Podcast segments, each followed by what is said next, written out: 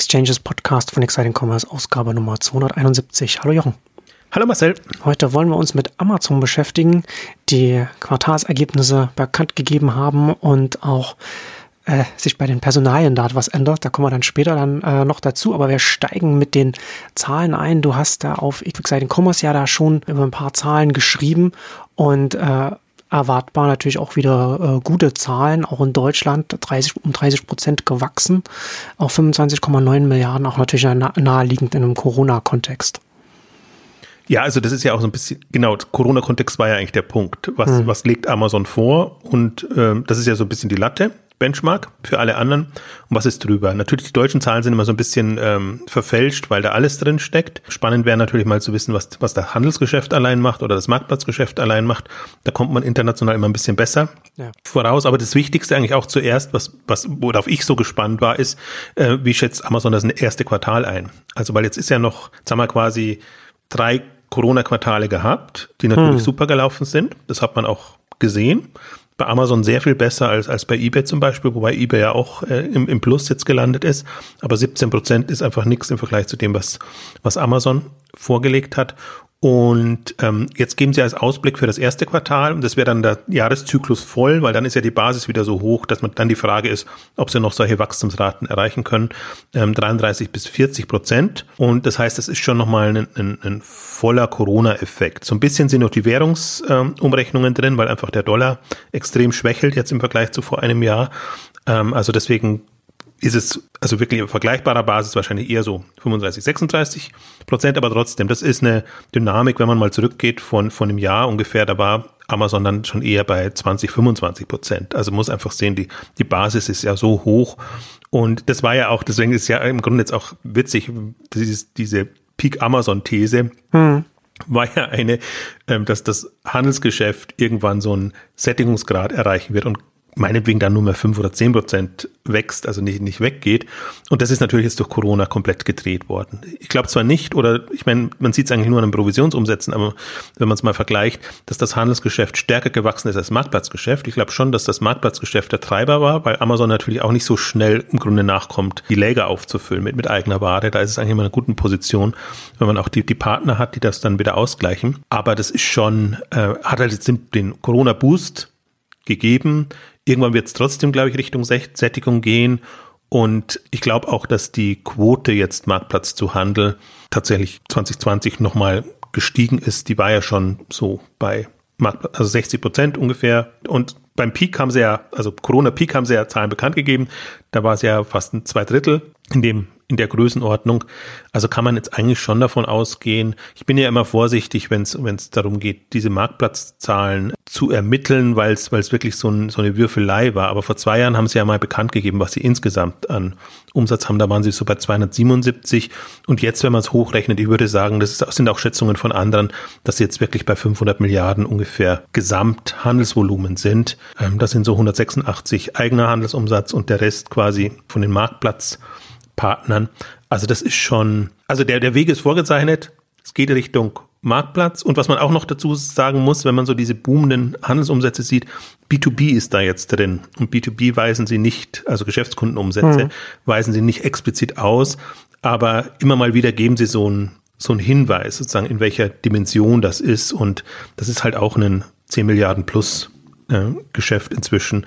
Und ist natürlich im Grunde ein, ein in Anführungszeichen einfacheres Geschäft, wenn du mal drin bist, weil wenn du deine Unternehmen hast, die bei dir bestellen, dann sind es natürlich ein paar wenige Großkunden, die einfach sehr, sehr viel an, an, an Umsatz machen. Also ich gehe mal davon aus, dass auch dieses, dieses Geschäftsfeld, wenn man es separat ausweisen würde, schon einen eklatanten sagt man, so einen substanziellen ja.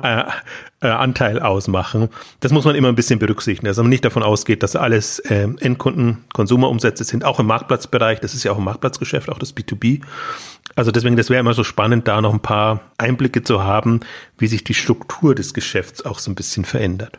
Genau. Ja, dann kommen wir dann ja auch noch dazu. Also wir kommen ja, kommen ja dann auch im B2B-Mann dann an, an die Spitze.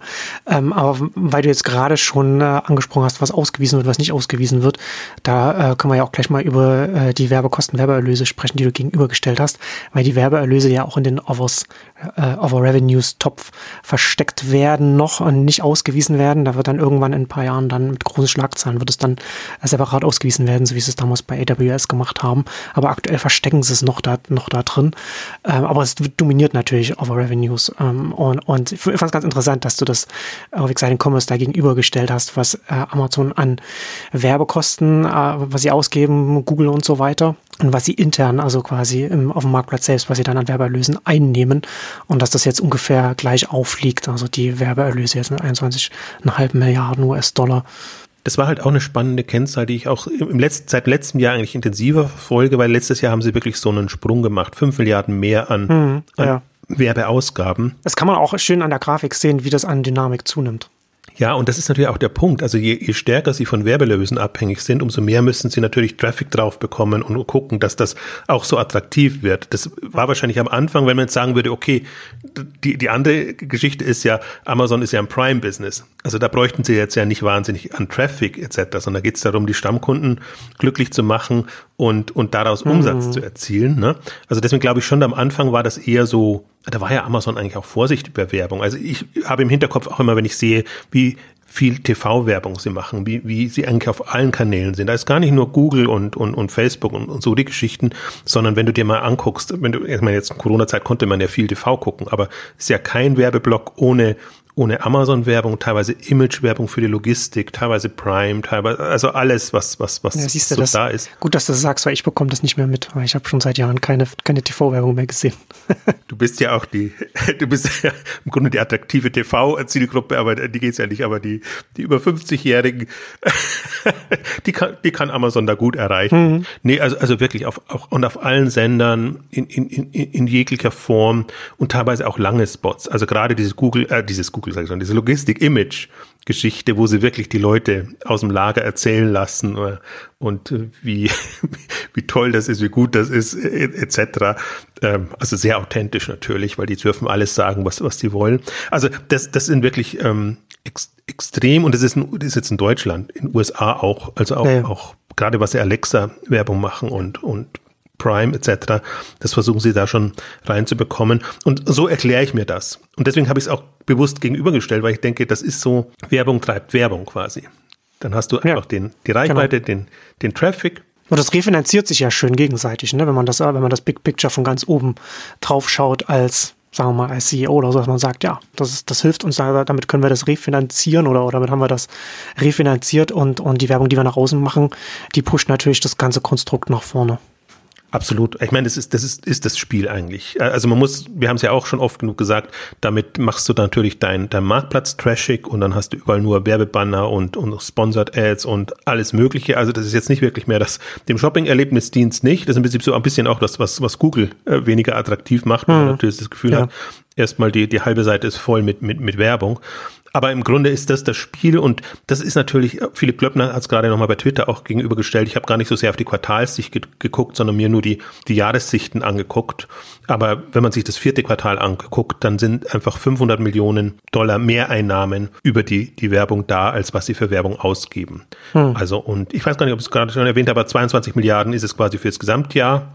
Und ähm, für, das, für das vierte Quartal, glaube ich, waren es jetzt so 5 Milliarden Dollar ungefähr und 500 eben mehr Einnahmen. Und das ist dann schon mächtig. Und das ist ja auch das, das, das Amazon-Prinzip Cashflow positiven Cash zu bekommen. Also sie stecken es ja vor allen Dingen in, in, in, in Lagerkapazitäten und in äh, Serverkapazitäten und in solche Geschichten. Also das merkt man dann gar Lagerkapazitäten nicht. Lagerkapazitäten so. haben sie auch massiv ausgebaut jetzt in der letzten Zeit. Unheimlich. Also allein wenn du, wenn du das, und man muss es, wenn man die Zahlen sieht, ernst nehmen, wenn du siehst, was sie also Lagerkapazitäten geben sie ja nicht so offen bekannt, aber was sie an Mitarbeitern eingestellt haben ja. in dem Logistik-Fulfillment-Bereich, Hunderttausende. Also wenn man wirklich mal sieht, und das, das ist, ist klar, also wenn du 30 Prozent, 40 Prozent wächst auf so einem Level. Das macht sich dann auch an anderen Stellen bemerkbar. Also das, das ist wirklich, das ist eigentlich die, die Leistung, wo du am meisten den Hut ziehen musst, weil du musst ja deine, die Pipeline an Leuten, die du einstellst und, und in den Job bringst, einarbeitest etc. In der Corona-Zeit, wo du eh alle möglichen Vorsichtsmaßnahmen hast. Also das, das, die Maschinerie ist eigentlich ähm, das, was, wo man den Hut ziehen muss. Ähm, also ganze HR-Bereich, ähm, also da gehe ich davon aus, also das ist ja, das ist ja, das muss inzwischen mächtiger sein als, als das Arbeitsamt oder was weiß ich, also Leute, die sich quasi mit dem, damit befassen, einfach Leute reinzubringen, natürlich auf, auf anderer Seite.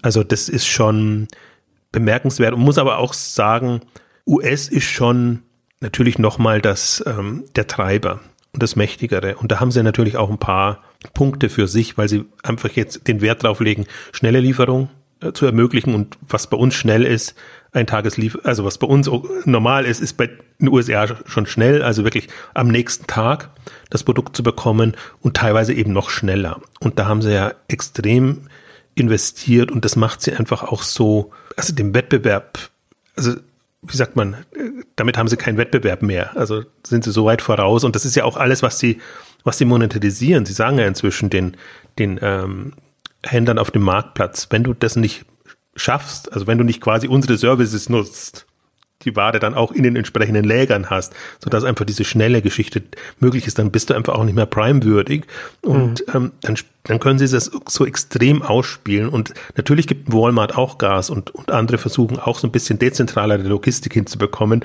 aber Amazon einfach flächendeckend da präsent und das ist ja wirklich eine große Fläche.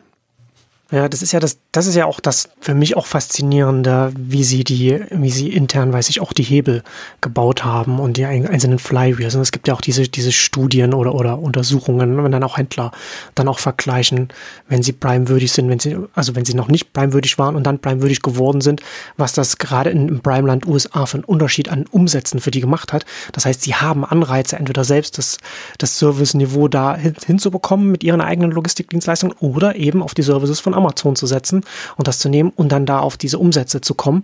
Und, ne, und das, und für die, für die Kunden ist das ja, für die Endkunden ist das ja äh, super, dass man dann da auch so ein, so ein Service-Level kommt bei einem Marktplatz, wo, wo sonst ja Marktplätze, sagen wir mal, schwanken können, je nachdem, bei welchem Verkäufer man kauft. Ne, so hat halt Amazon hier etwas geschaffen, wo sie ein Label haben, das, das sagt, hier bekommst du, zumindest was die schnelle Lieferung angeht, was Verlässliches. Das ist ja schon sehr faszinierend, wie man da so ein, so ein, so ein eigentlich so, so, so ein Chaos, was auch Marktplatz auch mit sich bringen kann, da auch zusammenbringen kann und da an der, an der Stelle, an der es wichtig ist, nämlich bei der Experience, die der Endkunde hat, so ein Mindestniveau reinbekommen kann. Das ist schon sehr faszinierend, wie sie das hinbekommen haben. Ich glaube, das kann man sich von deutschen Markt ausgehend gar nicht vorstellen, was für ein Schritt das ist und, ja. und, wie bequem das dann einfach wird. Und ich glaube auch, das ist so ein bisschen so durchaus eine Herausforderung von Amazon in Deutschland oder andersrum formuliert, wo andere einfach auch noch eine Chance haben, mithalten zu können. Weil natürlich versuchen sie es jetzt auch in Deutschland. Ähm, wir haben ja auch drüber gesprochen oder ich habe es zumindest bei Exciting Commerce häufig erwähnt, wie viele Vorortlager, Depots etc. sie jetzt bauen und wie hm. sie wirklich in die Klein- und Mittelstädte gehen und das schon extrem ausrollen. Und ich glaube auch, das wird in den nächsten fünf Jahren, wenn es um Same Day, speziell im Food-Bereich geht, ähm, wird man das dann erst richtig merken. Also das wird vielleicht gar nicht so sehr der, der Versandhandel merken, der auch, weil diese Food-Kapazitäten natürlich auch dafür dann genutzt werden, aber der, der Lebensmittelhandel wird es extrem merken. Und jetzt haben sie witzigerweise ja nochmal, um ein bisschen abzuschweifen, den, den nächsten Schritt gemacht, dass sie auch durchaus sagen, Leute motivieren, von Prime Now zu Amazon Fresh zu gehen, weil sie sagen, du hast dieselben, du hast keine Nachteile, du bekommst das ähnlich schnell und, und äh, das ist ja die Umstellung, die sie gerade machen, den, den Fresh Bereich zu integrieren und, und quasi diese, diese Vorort-Depots, nenne ich es jetzt mal, mhm. äh, zu aktivieren und, und auf den Food-Bereich äh, zu übertragen. Und das passiert nicht mehr so explizit. Also das ist, ist keine, das irritiert mich auch immer so ein bisschen, keine Amazon Fresh-Offensive, die sie da haben, sondern das ist eine Offensive, wir werden generell schneller und damit haben wir auch die Möglichkeit, Fresh zu pushen und auch in andere Märkte zu bekommen.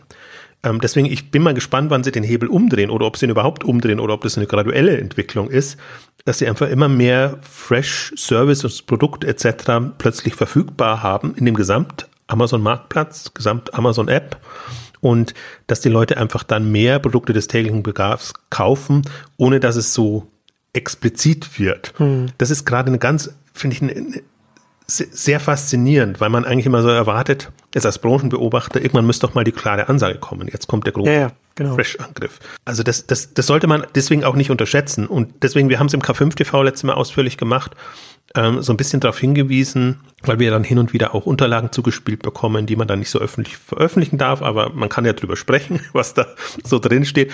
Und wo, wo sie einfach genau erläutern, wie sie am Beispiel von USA oder am Beispiel von England ähm, einfach das jetzt auch in Deutschland umsetzen und wie sie ja diese, die haben ja diese Dreiteilung oder diese Mehrteilung da gehabt, ähm, Fresh, Prime Now, reguläres Sortiment, also ähm, Whole Foods im, im anderen Markt noch, das haben sie ja in Deutschland nicht, aber wie sie das, also haben sie, das haben sie ja bekannt gegeben, dass sie eine einheitliche Führung geben und, und dass sie das versuchen zu vereinen.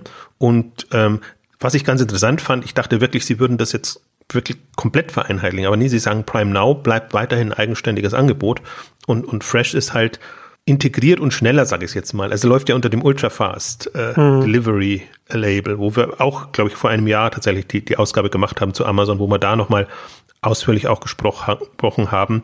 Und das muss man sich ein bisschen vorstellen. Ich finde, das ist im, im, im deutschen Markt ist es nicht so sicht, ersichtlich. Also die Dynamik und die, die, die Schnelligkeit, die schnelle Lieferfähigkeit, die da kommt. Ähm, in USA ist halt extrem, aber da sind die Investments natürlich auch, auch höher. Und das ist wirklich, das ist ganz, also das ist auch vor dem Hintergrund auch erstaunlich, weil man ja, Amazon schreibt ja dauernd, also haben jetzt auch für das erste Quartal wieder gesagt, was für Zusatzkosten Covid bewirkt. Milliarden an Zusatzkosten, was Sicherheitsmaßnahmen etc. angeht. Aber im Ergebnis wirkt sich nichts aus. Das ist so äh, der Witz dabei, dass, dass sie von Rekordergebnis zu Rekordergebnis kommen. Und im ersten Moment denkst du ja, okay, sie sagen das halt, um, um die Börse jetzt darauf hinzuweisen, jetzt kommen halt mal so wo wir vielleicht so ein bisschen im Plus sind, äh, Quartale, wo wir ein bisschen im Plus sind. Aber so ist es ja nicht. Das geht von Rekordergebnis zu Rekordergebnis und die sind ja jetzt im, im, im zweistelligen Milliardenbereich, was sie an, an Ergebnissen abliefern pro Jahr. Ähm, also das ist, es ist, ist ähm, geht in beiden Richtungen gut. Und das ist mhm. ja gar nicht die Ambition von Amazon. Die wollen ja am liebsten kein Ergebnis abliefern, müssen es aber, weil sie halt im, im, im Webservice-Bereich so, so stark sind. Das können sie auch schlecht schlecht wieder unter, also ein, ein wie sagen wir es, verdeckten ein, einbringen. Ja. Ähm, also deswegen weisen sie jetzt wahrscheinlich mehr aus, als sie gerne würden. Aber diese Kosten versus Ergebnis-Geschichte finde ich schon faszinierend. Also wenn man das mal bedenkt. Also ja die Mehrkosten, die dazukommen, aber dann unterm Strich dann sind sie trotzdem noch äh, eindeutig im Vergleich zu anderen dann als, als Gewinner von. Lustig, was ich gerade gedacht habe, als, als du das, als, als du gesprochen hast.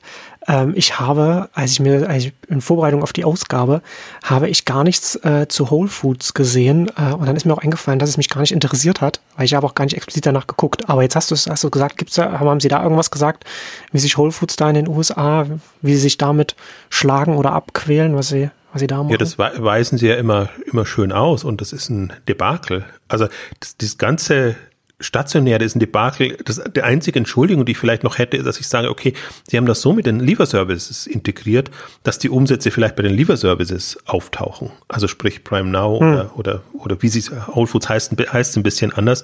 Also dass es unter den Online-Umsätze fe fehlt. Aber diese stationären, das war jetzt bisschen über vier Milliarden in einem Weihnachtsquartal, was eigentlich bei Whole Foods immer rausgeragt ist, ja. war jetzt eines der schlechtesten Weihnachtsquartale. Und ich denke mir dann immer, ja, okay, stationär war jetzt ja nicht das Thema, aber man kann jetzt auch nicht sagen, das war ja auch nicht geschlossen. Äh, deswegen, die müssten ja da voll profitieren und das ist wirklich, also das ist im Grunde wirklich ein Debakel, weil es von Jahr zu Jahr zurückgeht und so ein bisschen ein Bremsklotz ist. Und deswegen finde ich das auch so super faszinierend, wenn ich sehe, und ich meine, das ist ja auch eine ihrer Vertriebsschienen, dass sie versuchen, Technologie für den stationären Handel zu vermarkten. Also sprich die, die Go-Lösungen oder, oder, oder auch im, im Laden die, die hm. entsprechenden, äh, wie heißt es, Einkaufswagenlösung und solche Sachen. Also das ist nicht getrieben vom Erfolg. Ja. Also das ist nicht so, dass das ein Hebel wäre, der dann zu einem Umsatzboost äh, führt. Eher im Gegenteil. Und aber das ist ja auch, war ja auch meine Hypothese, dass ich sage, Sie haben jetzt da ein, ein, stationäres Geschäft, was mit Beschränkungen lebt. Du musst ja immer genau die richtigen Produkte auf einer beschränkten Fläche vorrätig haben. Also genau das Gegenteil, was Amazon eigentlich im, im Onlinehandel macht.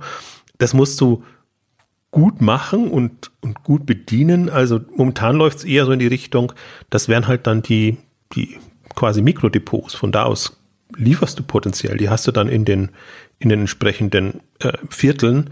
Also haben jetzt auch die, diese großen Amazon Fresh äh, Supermärkte eröffnet, was mich auch wieder irritiert, wenn ich Whole Foods schon habe, warum ich dann nochmal unter der eigenen Marke das machen muss. Also das ist wirklich, wenn man, wenn man Amazon, also wunden Punkt suchen will, also das ist offenbar, ich habe ja die Zahlen, da haben wir so eine schöne schwarze Linie da drinnen, schon immer mit dabei, aber das ist halt, mhm. die negativ ist. Die ist nicht mal so, dass die also wäre schon schön, wenn die wenigstens 5% oder 3% Wachstum hm. hätte. Erwartet jetzt ja nicht Sprünge. Ja.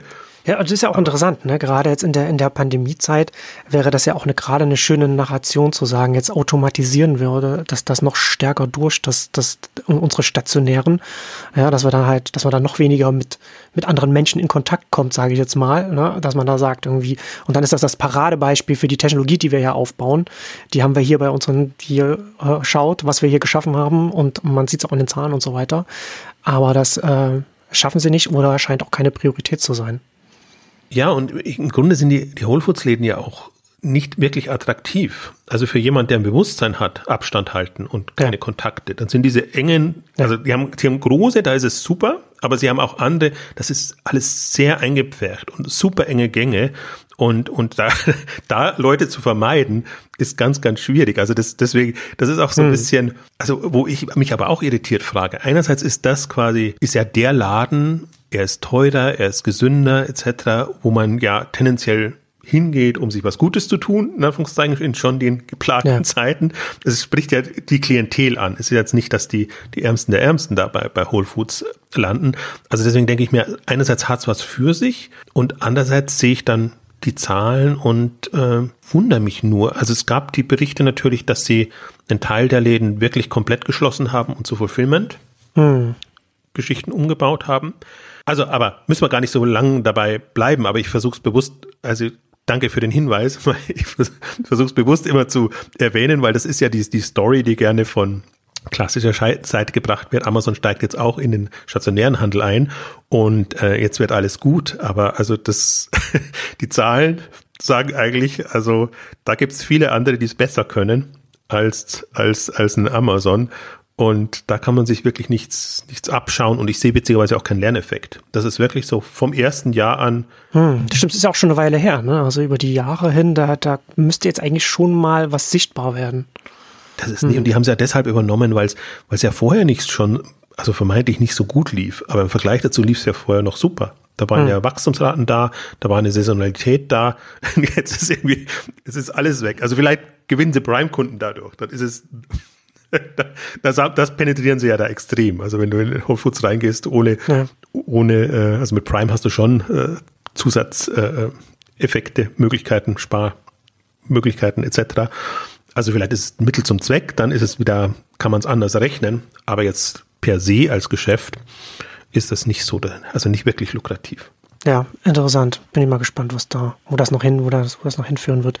Ähm, lass uns doch vielleicht jetzt zu den Personalien kommen, die sich da verändern bei Amazon. Der eine oder andere hat es vielleicht schon gehört. ja, wunderbar, wenn man es nicht gehört hätte. Jeff Bezos äh, tritt nach 27 Jahren tritt er jetzt äh, vom CEO-Posten bei Amazon zurück, wird dann im dritten Quartal dann Executive Chairman dann sein und sich dann auch ein paar anderen Sachen in seinem Leben dann auch verstärkt widmen, also sein, sein Hobbys wie Blue Origin zum Beispiel. Ähm, ja, äh, bevor wir zu dem, bevor wir zu seinem Nachfolger kommen, können wir vielleicht kurz noch so ein bisschen über, über Jeff Bezos sprechen. So, also es, es ist ja schon, äh, äh, hat er ja schon Wirtschaftsgeschichte geschrieben, was er da jetzt gemacht hat. Es ist ja eine sensationelle Karriere, die er da hingelegt hat, was er da jetzt, was er da jetzt mit Amazon aufgebaut hat. Muss man dann einfach auch mal so sagen. Und ähm, was ja bei Bezos auch super interessant ist, wie es überhaupt dazu gekommen ist. Ne? Also wie er überhaupt Amazon gemacht hat, als, als Hedgefondsmanager sich, sich Internet angeschaut hat und gesehen hat, was da die, das Wachstum der Nutzung und dann überlegt hat, was könnte man denn da machen? Was könnte man denn als Unternehmen da aufbauen? Und sehr opportunistisch und sehr analytisch ähm, angefangen hat, mit Büchern zu verkaufen. Und das hat ja, weiß ich nicht, zehn Jahre, 15 Jahre später haben ja Leute immer noch Amazon den, den, den Online-Buchladen genannt oder haben dann ein, ein Bücher.de oder, oder, oder Buch.de und so weiter dann äh, gegen, gegen Amazon äh, angestellt wäre, wären das ja nie. Ne, es war ja immer ein, ein erster Schritt in einer Roadmap, in einer Iteration eines, eines Handelsgeschäfts, wo man gesagt hat, okay, wir gehen ja erstmal in eine bestimmte Produktkategorie rein, die sich prädestiniert für das, was man online machen kann, wo man sich sofort vom stationären Handel absetzen kann weil es sehr viel Millionen Produkte gibt, die wir alle abbilden können, die nie, die nie ein Laden abbilden kann, äh, mit maximal 100.000 ein bisschen über 100.000 dann in großen Läden dann drin sein können und man da sofort eine, eine Differenzierung hat und da ist ja anders noch mit dran, ne, dass Amazon dann direkt an den Distributor und so weiter ran konnte und Bücher ja auch schön gestapelt werden können und so weiter. Ähm, also das, das ist schon sehr faszinierend und diese, dieses, dieser analytische Ansatz hat sich ja durchgezogen, ja, also wie dann, ähm, ich finde es ja auch sehr spannend, gerade was, weil wie, wie wie, Bezos auch immer auf die organisatorische Seite des Unternehmens geschaut hat und versucht hat, sicherzustellen, dass Amazon, je groß, auch so groß wie es wird, nicht in die klassischen Konzernfallen reinfällt, die ich zum Beispiel jetzt durchaus bei einem äh, Google sehen kann, dass, dass das über die Jahre auch sehr groß geworden, sehr erfolgreich ist, aber wo man äh, organisatorisch schon Wildwuchs hat, wo, wo man Horrorstories äh, hört, wie das mittlere Management da Produkte naja, wie sie damit umgehen und wieder, wieder, wieder äh, die Sachen in den Sand gesetzt werden. Und Amazon ist schon, da kommen wir dann, glaube ich, auch da gleich dazu, wie wir das, wie wir das, glaube ich, unterschiedlich einschätzen, was dann, oder gucken wir mal, wie sich das bei dem Nachfolger dann entwickeln wird. Aber Amazon ist von der Organisation her schon besonders, auch von, von allen großen, ich sage es mal, Tech-Unternehmen, ich werfe jetzt mal Amazon, sage ich mal, Tech-Unternehmen kann man auch noch darüber diskutieren, ob das ist oder nicht, aber ist egal.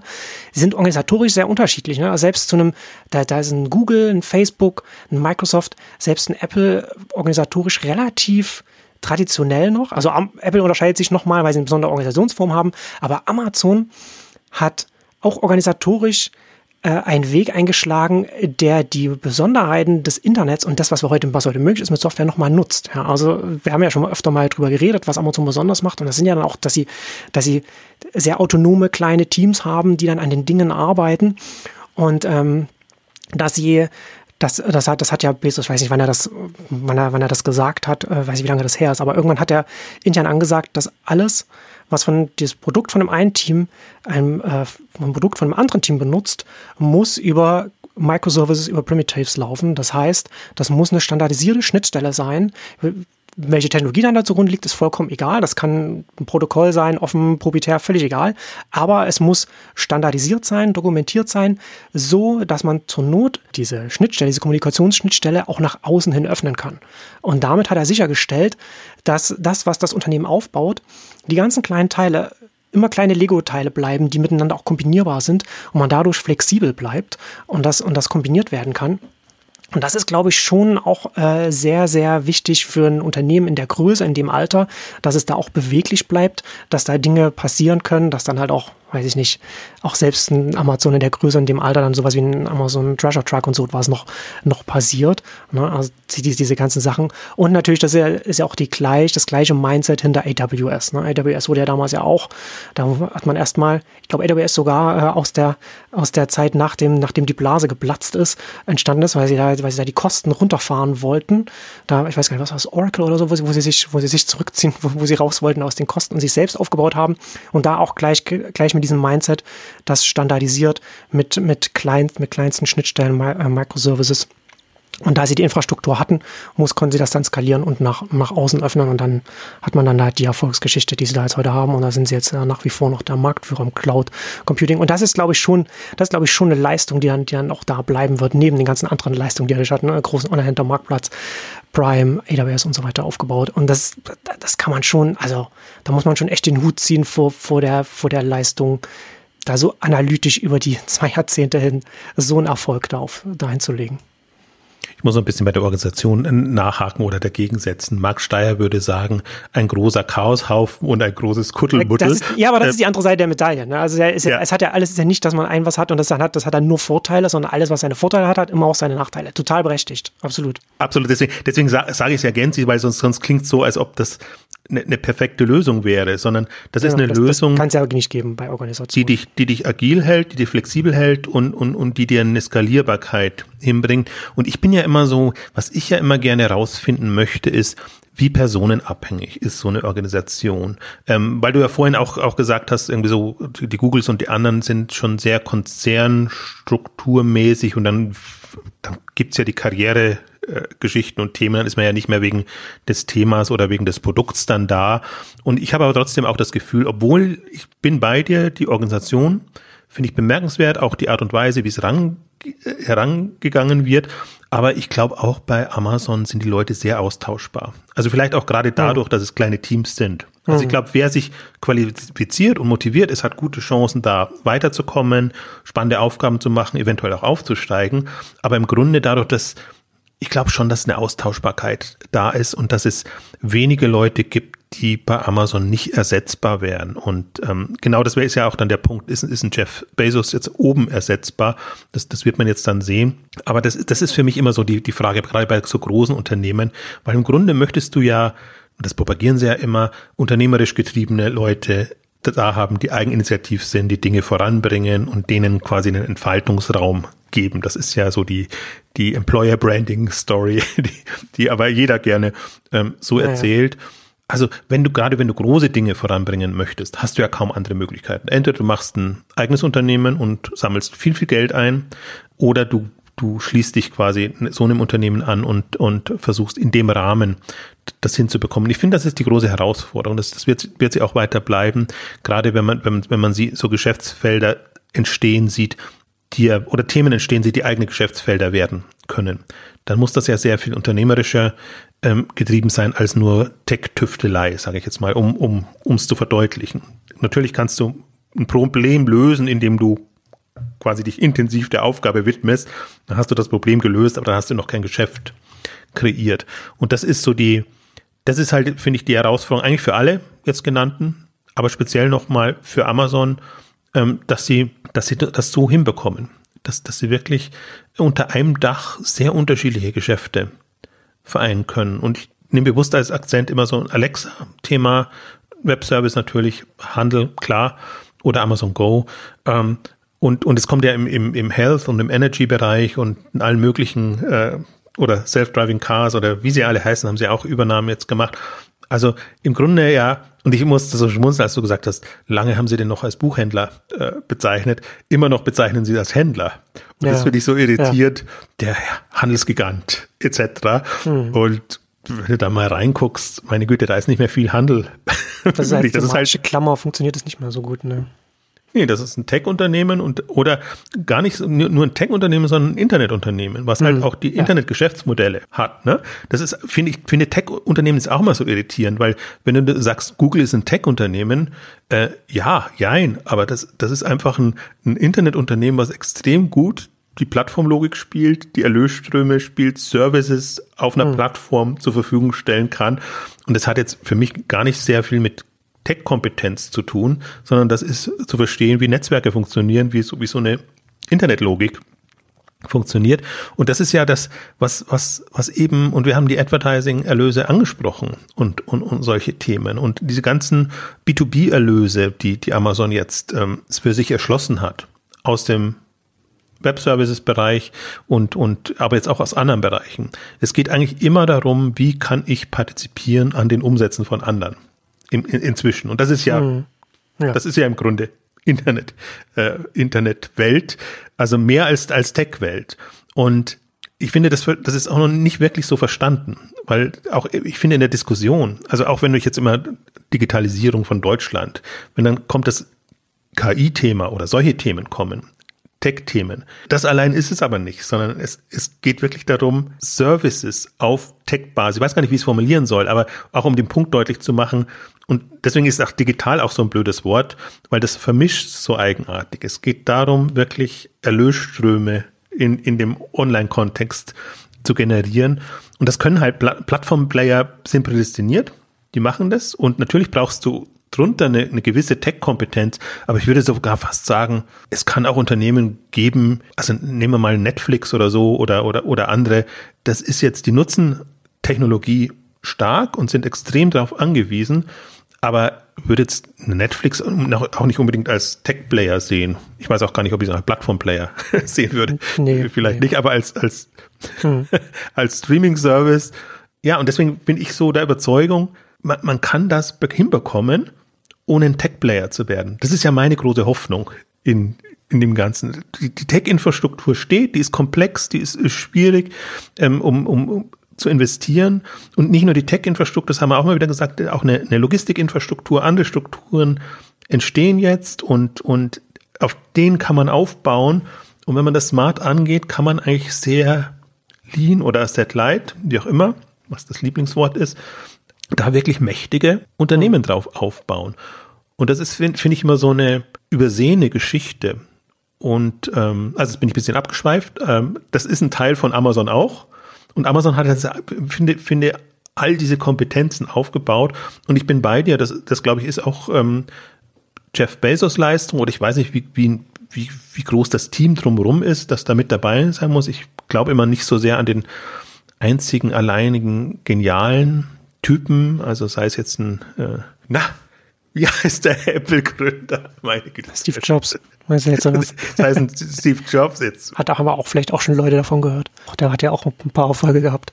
Ähm, naja, ich glaube, also ich glaube, dass das schon vom Gründer von oben her, da äh, kommt schon Mindset, äh, Gründungsmythos und Stoßrichtung für das Unternehmen, was, oder, oder vielleicht so der, der Kompass, äh, wo sich das Unternehmen ausrichtet, so Dinge, die, die Ne, so ein paar Grundprinzipien, die an, an, die intern dann auch nicht mehr gerüttelt werden oder auch nicht hinterfragt werden. Ähm, aber natürlich äh, kann, kann Erfolg und Misserfolg von so einem Unternehmen nicht an eine einzelne Person, die ganz oben hängen, stehen und fallen. Ne, aber, des, aber deswegen ist es ja umso wichtiger, dass man als Gründer sich Gedanken macht, wie man die Organisation des eigenen Unternehmens aufstellt. Ne? Weil das ist ja dann letzten Endes, wie die ganzen Organe des Unternehmens, wie, wie, wie es funktioniert, wie es arbeitet.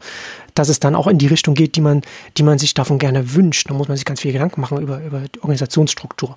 Ähm, und Apple zum Beispiel hat sich da ja auch sehr viele Gedanken gemacht. Und das ist ja auch ein, ein großer Verdienst von, von, von Steve Jobs, der da eben, äh, Apple ist das einzige Unternehmen in der Größenordnung, das äh, jetzt, nicht, ich wurde jetzt so verwechselt, weil kurz nachdenken, die das funktional aufgestellt ist. Ne? Also so wie, so wie äh, Armeen zum Beispiel sowas. Und deswegen haben sie nur sehr wenige Produkte, aber diese Produkte haben eine, eine hohe Qualität.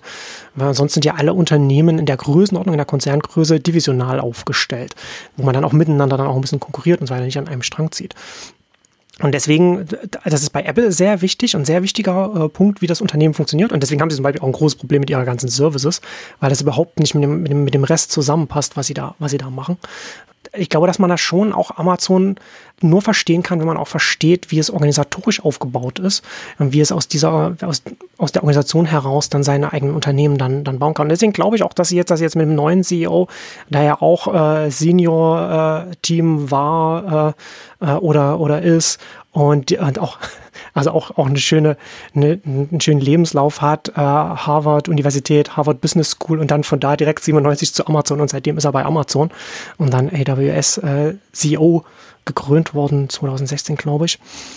Und jetzt das Zepter übernimmt, da wird sich, glaube ich, nicht so viel ändern. Zum einen, weil er sowieso auf einer Linie ist mit, mit, mit dem, was Jeff Bezos macht. Und Jeff Bezos ja sowieso, also CEO ist ja mal theoretisch auf dem Papier noch Tagesgeschäft, aber der wird ja sowieso, ich glaube, dass sich da äh, mehr auf dem Papier was ändert und, und, und beim Titel von Jeff Bezos, wenn er jetzt Executive Chairman ist. Aber ich glaube nicht, dass sich maßgeblich viel verändert, was so das Tagesgeschäft oder das angeht, was Jeff Bezos dann im Tagesgeschäft dann da noch, dann da noch mitmacht. Ich glaube, dass es da gar nicht so viele Änderungen gibt. Und ähm, ich glaube, dass es schon auch eher was, eher was Kosmetisches ist und das ist zum Teil auch, ich glaube, dass da auch viel mit reinspielt. Äh, Pat Stonehouse, Bloomberg hat da relativ, hat das relativ gut eingeordnet, die Gründe, warum es jetzt für Jeff Bezos sinnvoll war, das zu machen. Zum einen, dass jetzt das Unternehmen jetzt noch weiter zu wachsen, das ist vielleicht nicht mehr so aufregend, wie es, wie, wie das jetzt die letzten 20 Jahre war, das aufzubauen. Zum anderen kommt jetzt viel das Regulierungsthema mit rein, nicht nur in den USA, sondern auch hier in Europa, das jetzt auch nicht so viel Spaß macht, wenn du dann als CEO dann äh, im Kongress beim, beim Senator, vor, vor der, von den Senatoren sitzt und denen vielleicht erklären musst, warum, wie, wie das mit den Retouren funktioniert, so wie Mark Zuckerberg den erklären muss, wie, er, wie, wie Facebook Geld verdient oder so, das ist, das, da, da hast du ja keinen Bock drauf. Dann, also als Jeff Bezos, dann machst du lieber deinen dann baust du lieber deine Raumschiffe. Ähm, und zusätzlich kommt natürlich dann auch noch dazu, dass Jeff Bezos, glaube ich, auch nicht damit gerechnet hat, das hat Bradstone auch nochmal schön geschrieben, welche Komplikationen das für ihn bedeuten kann, äh, für ihn und für Amazon, als er die Washington Post übernommen hat. Ne? Also sie haben ja, also AWS hat ja zum Beispiel jetzt, das war eine besondere Situation, aber hat unter Trump auch einen 10 Milliarden US-Dollar Vertrag beim Verteidigungsministerium an Microsoft verloren, weil sie auf keinen Fall wollten, dass das bei Bezos mit seinem Washington Post Amazon äh, landet. Und aber auch da, aber auch darüber hinaus, äh, Indien, was ein extrem wichtiger Markt für Amazon ist, da ist Jeff Bezos auch von der indischen Regierung angesprochen worden wegen kritischer Berichterstattung in der Washington Post. Also da zu sagen, okay, dann nicht mehr CEO zu sein als Washington Post Besitzer, ist auch für Amazon gut, was so den indischen Markt und so weiter angeht. Aber Davon abgesehen, für die Produkte von Amazon selbst, glaube ich, wird sich mit dem, mit dem Wechsel zu, ich, ich hab, weiß gar nicht, wie man den ausspricht, Indy Yassi, Jesse, keine Ahnung, wie man den Nachnamen ausspricht. Jesse, ja. Jesse. Also ich glaube, dass sich da nicht viel, dass sich da nicht viel ändern wird. Ja, du hast es sehr gut aufgeschlüsselt. Ähm, also ich bin auch bei dir und ich bin ja froh, dass sich endlich mal was tut. Also wir haben ja vor zwei Jahren gesagt, im Grunde Amazon müsste sich umstrukturieren und müsste endlich mal. Aber das ist ja auch, das, das fand ich auch interessant, als du vorhin gesagt hast, dass ja eigentlich gar nicht jeder, dass ja gar nicht jeder so wichtig ist und so, so, so Umbruch sein kann. Und da muss ich auch denken, ja, das stimmt, also da gibt auch total Sinn, auch für Mittelmanager und so weiter. Aber interessanterweise, als ich mich damit mit beschäftigt habe, das S-Team, das Senior-Team, das sind alles Leute, die seit über 20 Jahren da sind. Ne? Also da gibt es wenig Umbruch äh, und wenig Wechsel da, wenn, wenn, wenn du einmal so ganz oben angekommen bist. Wollte ich nämlich, gut, dass du nochmal erwähnst, dann kann ich, kann ich nochmal einfließen lassen. Ich habe kürzlich nochmal Peter Thiel gelesen, From Zero to One, äh, mhm. wo, er, wo er beschreibt im Prinzip, wie, wie so Unternehmen aufgebaut werden müssen und wann, also das, die These ist ja da wirklich so ein Hebel zehnmal besser zu sein als ein reguläres Unternehmen. Das muss ja das Ziel sein von so Unternehmen, die an die Peter Thiel denkt und erzählen eben die genannten alle dazu. Und er beschreibt dann sozusagen, das Führungsteam ist quasi, es geht nicht um Unternehmenskultur, sondern es geht fast schon um darum, einen Kult in irgendeiner Form hinzubekommen. Also wirklich eine, eine Typen zu finden, die, die ähnlich ticken, die gemeinsame Leidenschaften haben mhm. und, und die quasi von der Story hin bis zur Art und Weise, wie sie das Thema angehen, das treiben. Und ich glaube, das, das ist auch, da ist Amazon auch ein gutes Beispiel dafür. Deswegen würde ich schon sagen, jetzt alle, die da im engeren Führungskreis sind, die, die ticken dann so und das ist ganz schwierig mh, hm, aufzubauen, wenn du sagst, dass du willst jetzt, also deswegen, das sind ja paar wirklich so, so, so Querthemen, die du dann hast, ne, so reguläre Konzernstruktur und dann versuch mal da Diversität und diese Themen reinzubekommen. Es geht ja genau nicht darum, Diversität hinzubekommen, sondern wirklich so, so einen Kern zu finden, dass du sagst, okay, wir sind halt jetzt ein Team von und bei PayPal und anderen waren es ja Mengen. Da ist ja auch ein Elon Musk und, und uh, Peter Thiel und, und wie sie alle heißen. Mhm. Und wie heißt es, die jetzt auch an die Börse gegangen ist, äh, fällt mir der Name nicht ein. Ähm, Affirnum oder wie heißt das, das die Firma, auch nochmal ein, also ein sehr, im Prinzip, das waren ein halbes Dutzend Leute mindestens ähm, in, in, in diesem PayPal war ja auch schon das Nachfolgeunternehmen äh, Klüngel, die quasi jetzt selber wieder Unternehmen aufgebaut haben und sich da auch so eine Gefolgschaft gezogen haben. Das finde ich dann auch mal das Irritierende, weil in dieser Diversity-Diskussion sind sie ja auch alle drin. Und das war für mich auch so, ja, das ist jetzt quasi wieder ein älterer weißer Mann. ja, aber im Senior-Team sind nur ältere weiße Männer, bis auf die Frau von HR. Ja, wo ich mir gedacht habe, meine Güte, hätte jetzt ja mal eine, eine jüngere ähm, schwarze Frau äh, da an die Spitze kommen können. Aber das ist schon, das ist schon, schon ein berechtigtes Argument und durchaus auch was für, für Amazon auch gut, wenn da natürlich auch in, in den oberen Rängen dann auch mehr, mehr verschiedene Hintergründe sind, damit man als Unternehmen keine, keine blinden Flecke hat. Aber da, da sind sie jetzt einfach noch nicht. Das stimmt, aber das, das dient nicht der Sache, nicht dem, hm. was, was Amazon treibt und gerade diesem, diesem, sagen, betonen sie ja immer, Erfindungen ist eigentlich das, was uns treibt und dieses Moment. Es braucht schon einen, einen, gewissen Typus. Aber ich will jetzt, das war nur nochmal ergänzend oder, oder ein bisschen, bisschen abschweifend nochmal. Ich finde schon jetzt dieser Übergang und ich finde auch, also ist zumindest eine Weichenstellung. Ich bin bei dir, es wird sich nicht so viel ändern und es ist ein sehr fließender Übergang. Ich meine, der ist, der ist vier Jahre jünger, im Grunde eigentlich das, das, dasselbe Alter, jetzt nochmal hm. der, derselbe Typ und, und vielleicht ein bisschen einerseits hands-oniger in Anführungszeichen, andererseits aber sehr viel also, also der sagt schon seine Meinung, da, ist, ist, ist da ähm, ähm, präsenter. Was mich so irritiert an diesem Wechsel ist, dass Jeff Wilke komplett unter den Tisch gefallen ist. Der ist im August letzten Jahres hat er seinen Ausstieg ange angekündigt. Das wird jetzt dann so ähm, erstes Quartal, glaube ich. Also das Weihnachtsgeschäft wollte er noch mitmachen. Das wird erstes Quartal ungefähr so sein. Und der hat das ganze Consumer-Geschäft betreut und hat jetzt sein bestes Jahr abgeliefert. Also wirklich Amazon Web Services wächst zwar gut, aber alles andere hat das jetzt durch Corona geschlagen und ist verantwortlich für, für die Logistikinfrastrukturen, ist, ist für, für Marktplatz, für, für, für all diese hm. Themen. Das finde ich so ein bisschen bitter. Und jetzt, jetzt frage ich mich, ist die Frage, ne, ob da, ob da Jeff Bezos da letztes Jahr mit dem S-Team über seine Nachfolge geredet hat und, und weil Wilke es nicht, nicht wird, dann deswegen Wilke gesagt hat, dass er dann sich vielleicht zurückzieht. Oder weil das weiß man ja nicht, wie, wie, wie da die Timeline ist. Aber das würde es schon naheliegen, ne? die Timeline ist lange und dass der eine nicht unter dem anderen arbeiten möchte, ist dann auch klar. Das war ja im Prinzip schon die Weichenvorstellung, die vor drei, vier, fünf Jahren passiert ist, also wirklich das aufgeteilt wurde, dass es eben diese zwei Bereiche gab mit eigenen CEO-Titel Geschäftsführern. Also das ist für mich, also würde ich gar nicht zweifeln daran. Das ist für mich in einem Kontext und hm. es wird nicht von heute auf morgen passieren und du weißt ja, das sind die zwei, die die Nachfolger waren, die treten gegeneinander an, mehr oder weniger, und für einen muss man sich dann entscheiden. Und die Frage ist halt jetzt für mich, ob es eine Personenentscheidung war oder ob es auch eine ähm, Geschäftsfeldentscheidung war, dass man sagt, okay, das ist jetzt dieses, und ich nenne es mal grob B2B-Geschäft, ist jetzt unser Fokus. B2B meine ich auch eher ein vertriebsgetriebenes Geschäft. Das ist ja mhm. extrem äh, pushy auch, wie Amazon das macht. Also es unterscheidet sich ja komplett in der öffentlichen Präsenz, in der Art und Weise, wie sie die, die Techies etc. ansprechen, ähm, sehr offen, sehr interaktiv etc. mit Evangelisten und allem drum und dran, die da von Konferenz zu Konferenz sausen, versus äh, jetzt dem Handelsgeschäft oder dem Consumer-Business, was eher, also ist jetzt weit weniger verschlossen, als es vielleicht früher mal war, aber was eher verschlossen gearbeitet hat und wo ganz witzig ist, wo sie dann schon viel lernen, weil sie jetzt im Marktplatzsegment natürlich einen da brauchen sie PR und Öffentlichkeitsarbeit, dass sie versuchen, das jetzt eigentlich so ähnlich aufzubauen. Also schöne Success Stories haben, versuchen da auch Veranstaltungen drumherum zu machen, so alles. Aber das ist für mich auch B2B-Geschäft. Und ich habe es mal aufgeschlüsselt. Ich habe mir mal die Umsätze genommen jetzt, was, was Amazon macht. Ähm, wir sind jetzt bei 62 zu 38 Prozent. Also wo ich jetzt sage, das Endkundenumsätze hm. versus ähm, Erlösströme, also ähm, Provisionserlöse mhm. oder eben B2B-Erlöse. Und ähm, das ist wahrscheinlich sogar noch höher, weil ich ja gesagt habe, B2B-Handel ist jetzt noch in diesem Handelstopf drin, also 62 zu 38 Prozent. Da ist Werbeerlöse drinnen, da ist ähm, alles, also ich habe jetzt mal die, die Handelserlöse drin gelassen und die Prime-Erlöse zum Beispiel. Aber alles andere habe ich dem B2B äh, zugeordnet. Und Jetzt ist immer die Frage, wie man B2B, ich würde jetzt nicht, Amazon nicht sagen, dass es zur B2B-Company wird. Ähnlich wie Google und Facebook machen ja hauptsächlich B2B-Umsätze, ja. aber sind jetzt ja keine B2B-Company. Das meine ich jetzt nicht damit, ja, ja. sondern nur, wie man Umsatz generiert, wie man den Vertrieb versus Marketing aufstellt. Das sind schon zwei gegensätzliche Welten, finde ich. Und das repräsentiert natürlich jetzt der, der hm. neue CEO sehr viel mehr und deswegen ist, das ist so meine Hypothese, dass das die Weichenstellung ist. Ja. Ja, das ergibt schon Sinn. Ne? Gerade wenn du das auch mit Facebook und Google gleichsetzt, dann, dann versteht man auch, äh, dass es, ne, dass die Erlöse kommen von anderen Unternehmen, nicht von, nicht von den Endkunden, den Endnutzern, wie auch immer man es sagen will.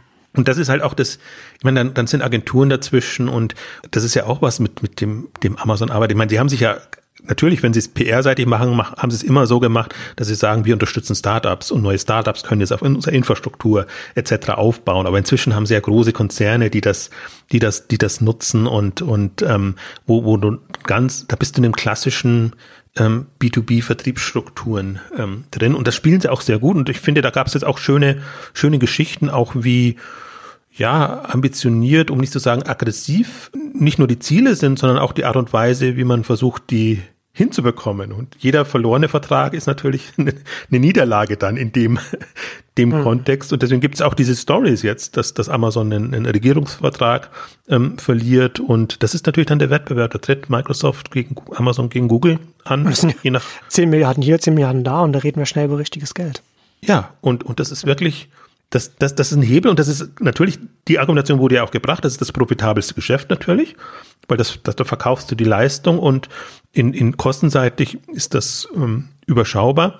Sprich, das wird, da wird das Geld verdienen. Na, kostenseitig ist es umso besser, je größer du bist. Ne? Das, das ist ja auch so eine Kosten, so eine Kostenfrage, wo du dann die, die fixen Kosten einfach weiter verteilen kannst. Das ist das Schöne an dem Cloud-Geschäft und ich finde, das sieht man auch ganz gut. Alibaba ist natürlich da so ein bisschen Angreifer, deswegen berichten sie auch mehr darüber und dann sieht man aber auch, was da, was da drin steckt. an, an, an Möglichkeiten und Potenzialen. Und das ist ja noch in keinster Weise ausgeschöpft, wenn man, wenn man sieht, wie, wie vergleichsweise Mini-Cloud noch ist und was sich ja erstmal jetzt durchsetzen muss in den Köpfen. Ich gebe meine Kerntechnologie in fremde Hände, lasse die von anderen betreiben und bin im Grunde voll abhängig, um nicht zu sagen ausgeliefert. Das ist ja quasi jetzt die Kunst, die versuchen alle hinzubekommen. Habe ich meine, habe ich die Systeme so verlässlich, also was die Performance angeht, aber auch was die Datenhaltung etc. angeht.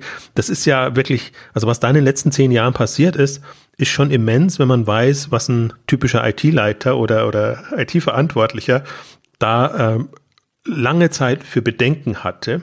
Ist ja auch nochmal was, ne, was ja auch wieder auf, auf Jeff Bezos zurückkommt, der ja auch gesagt hat, ne, das, das hat ja auch immer in den Interviews gesagt, Amazon ähm, nur möglich, weil es auf die Infrastruktur aufsetzen kann, die, die schon da ist. Ja? Also die Internetleitungen in, den, in, die, in die Wohnungen rein. Und er dann ja auch explizit gesagt hat, dass er mit AWS und so und, und, und anderen Sachen, also FBA gehört ja auch damit dazu, Infrastruktur selbst als Unternehmen bereitstellen will für andere wiederum. Ne? Komm mal wieder in deine B2B-Narration wie wieder mit rein. Und damit hat er ja mit AWS das kann man ja auch nicht, das ist ja nicht nur ein Riesenerfolg für Amazon selbst, sondern sie haben ja damit auch einfach Startups ermöglicht, sehr viel schneller zu wachsen. Ja, und heute laufen Twitter, äh, Netflix und weiß ich nicht, wie viele andere Unternehmen auf, AWS oder maßgeblich auf AWS und könnten nicht so schnell so groß werden und könnten sich nicht so schnell auf ihre Kernkompetenzen konzentrieren, wenn das, wenn, wenn das in, in dem Ausmaß nicht da wäre. Und das kann man, glaube ich, auch das unterschätzt man auch, glaube ich, auch klar, auch leicht, was das auch gesamtwirtschaftlich, was das bedeutet hat für, für die Entwicklung auch von, von jungen Unternehmen, die sehr viel schneller, sehr viel größer werden können, weil sie eben ganz viel von diesen, von dieser Infrastruktur outsourcen können an Unternehmen, das das flexibel bereitstellt.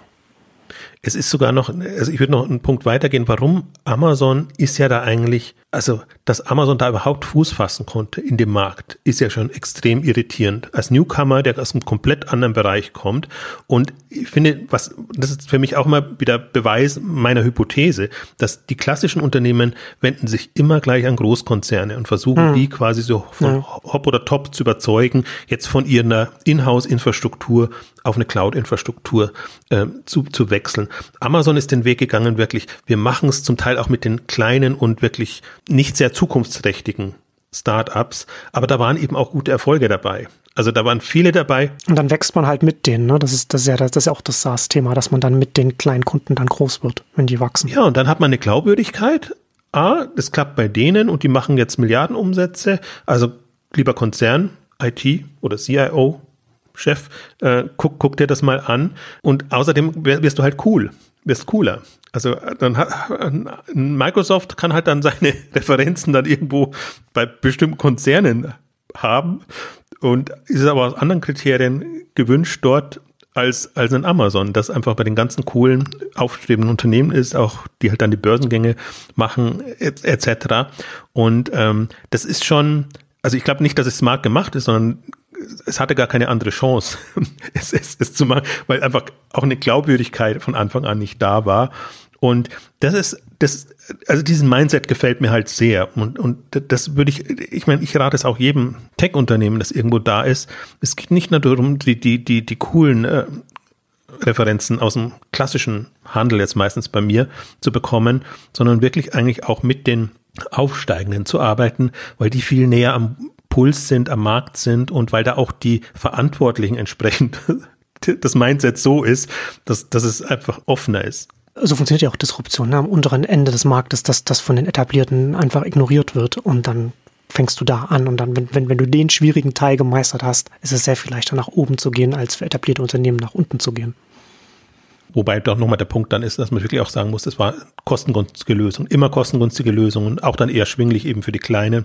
Also ich glaube auch, also ich bin da voll bei dir, aber da, da schweifen wir fast ein bisschen ab. So die, die Rolle, die, die Amazon übernimmt ähm, als Infrastrukturprovider und ermögliche eigentlich von, von vielen, was da jetzt noch kommen mag. In, also die Mobile-Welle ist ja noch gar nicht da. Also das sind noch so viele Felder offen, um es jetzt mal allgemein zu sagen, aber darauf wollte ich jetzt eigentlich auch gar nicht raus.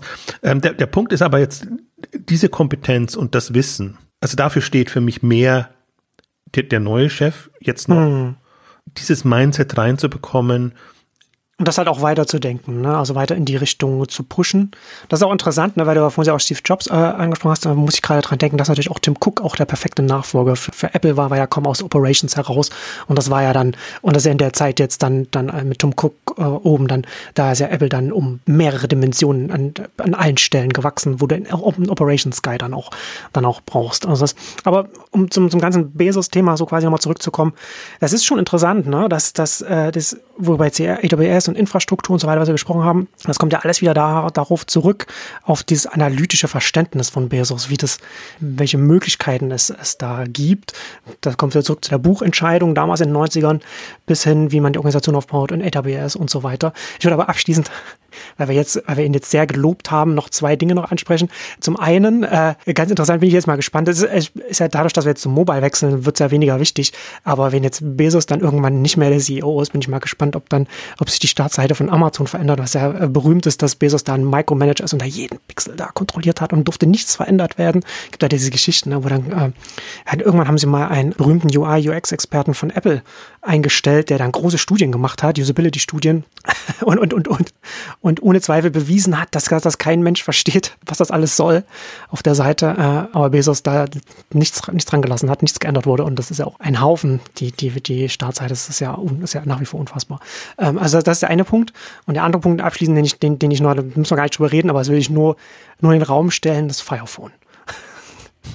Ja, aber das, nee, aber das finde ich ja gerade gut. Also das ist ja nicht der einzige Flop, sondern, da, also, weil das bringt mich genau zu meinem Punkt, den ich noch einbringen wollte, was wir jetzt nicht besprochen haben. Analytisches und strategisches Verständnis ist das eine, Ambition ist das andere. Ja, Risiken und, und das ist eigentlich da, da, wo ich den Hut ziehe, wie ambitioniert das geht und auch wie auf großem Niveau noch ambitioniert man Dinge angeht.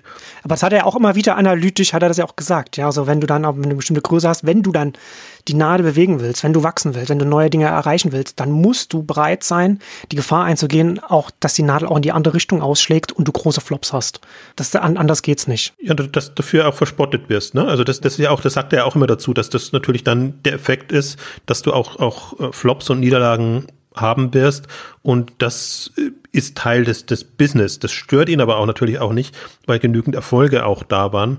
Also ja, aber da, würde ich wirklich nicht sagen, dass das ist nicht das einzige Thema und, und ähm, das ist halt das am höchsten gespielte, weil sie das natürlich auch mit einem Marketingaufschlag machen mussten, dass das, dass das gar nicht im Verborgenen äh, sein konnte. Aber das ist zum Beispiel was, was ich ja vermisse und, und allgemein. Es gibt wenige Menschen mit wirklich solchen Ambitionen und jeder versucht, sich es eigentlich leicht zu machen oder auf Nummer sicher zu gehen. Und da muss man immer den Hut vor denen ziehen, die das wirklich drauf haben. Da ist er jetzt nicht der Einzige, aber ich finde sogar zum Beispiel, ich, ich bin ja kein Freund von Elon Musk. Ich finde ja Elon Musk so, so schaumschlägerisch äh, unterwegs im, im Vergleich zu einem Jeff Bezos oder meinetwegen auch einem Steve Jobs. Das sind alle gute Verkäufer. Das, das eint sie irgendwie alle. Aber ich finde, man kann das auch noch, man kann Ambitionen haben und entwickeln, ohne irgendwie ja, also, also es ist teilweise schon obskur, aber möchte ich, das was möchte ich jetzt gar nicht aufmachen. Ich möchte es eher so auf, auf äh, Jeff Bezos und auf generell den Punkt lenken, wie wichtig so Ambitionen sind.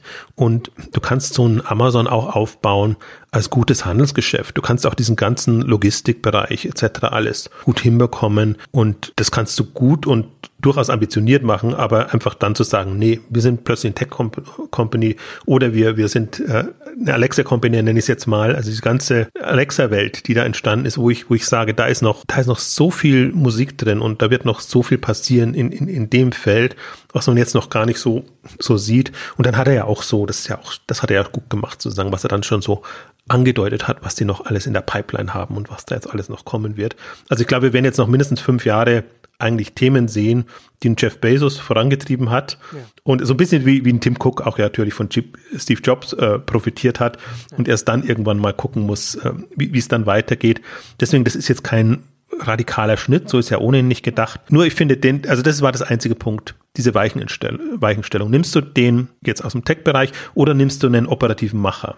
Das, so würde ich halt jetzt so sagen, einen Jeff Wilke-Vergleich einzeln hm. sagen, okay, der liefert einfach. Also der hat auch so natürlich, muss Dinge erfinden oder, oder, oder revolutionieren in diesem ganzen Handelsgeschäft, was jetzt eine optimierte Logistik angeht, alles, diese ganze Infrastruktur. Aber ich finde, man hat gerade im letzten Jahr gesehen, was so ein Macher dann oder Macherabteilung Bereich in der Lage ist zu leisten, wenn dann plötzlich Umsatz kommt und du brauchst massig mehr Leute und Du musst mhm. auch gucken, dass du deine Infrastruktur vorantreibst. Das ist alles nicht cool im Sinne von erfinden, aber das ist schon faszinierend im Sinne, was, was du siehst, was du rausholen kannst aus dem Bereich. Deswegen tut es mir so ein bisschen leid, leid, muss ich auch sagen, wenn, wenn jetzt so jemand dann den kürzeren gezogen hat, wobei sie haben Leute nachgezogen, die jetzt nochmal für die einzelnen Bereiche dann auch verantwortlich waren. Also das, das ist ja kein Verlust. Deswegen, das ist schon jetzt ein vergleichsweise smoother Übergang. Und du hast es ja auch gesagt, Jeff Bezos wird ja weiterhin mitmischen und sich, sich einmischen. Aber ich bin mal sehr gespannt, ähm, in welche Richtung sich das entwickelt. Und das, was ich vorhin so flapsig gesagt habe, ob jetzt mal eine Holdingstruktur dann entsteht, so dass man sieht so ein bisschen bei Google Alphabet, wo sind die Präferenzen und wie baut man das? Und jetzt ist es alles so Kuddelmuddel. Mhm. Ein Punkt haben wir jetzt gar nicht erwähnt, was ich vorhin am Anfang eigentlich noch erwähnen wollte. Unter Sonstiges ist eigentlich das Spannendste. bei Amazon haben wir das, Advertising-Geschäft ja, ja. in dem Bereich. Und du musst ja noch ein sonstiges Bereich gibt's Rest of the World das ist der größte Bereich, die, die Umsätze im internationalen Geschäft ist Rest of World. Hm. Und äh, immer noch ist Europa und Japan so schön aufgeführt, aber was da in Indien passiert, was in Rest Europa, sage ich mal, passiert, jenseits von England und, hm. und, und, und Deutschland, das ist nicht sichtbar und das ist ein Riesenblock, der ist riesig gewachsen jetzt. Und auch das wird nicht mehr aufgeschlüsselt. Sie haben es irgendwie seit fünf Jahren aufgegeben, dies, diese Bereiche dann vernünftig aufzuschlüsseln, so dass man überhaupt kein Bild hat.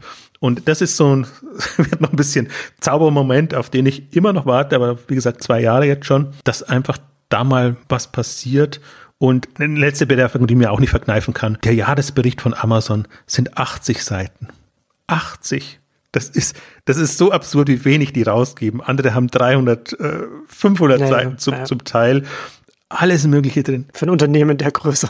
80 Seiten, da denke ich mir und, immer, und, und die Geschäftsfeldern, die sie haben, ja, das ist, das ist wirklich sehr amüsant. Ne? Und die, es ist ja nicht, ist ja, es gibt ja auch nicht umsonst äh, mittlerweile das Genre der Bezos-Charts. Also da ist ja Amazon sehr zurückhaltend, was Informationen grundsätzlich angeht.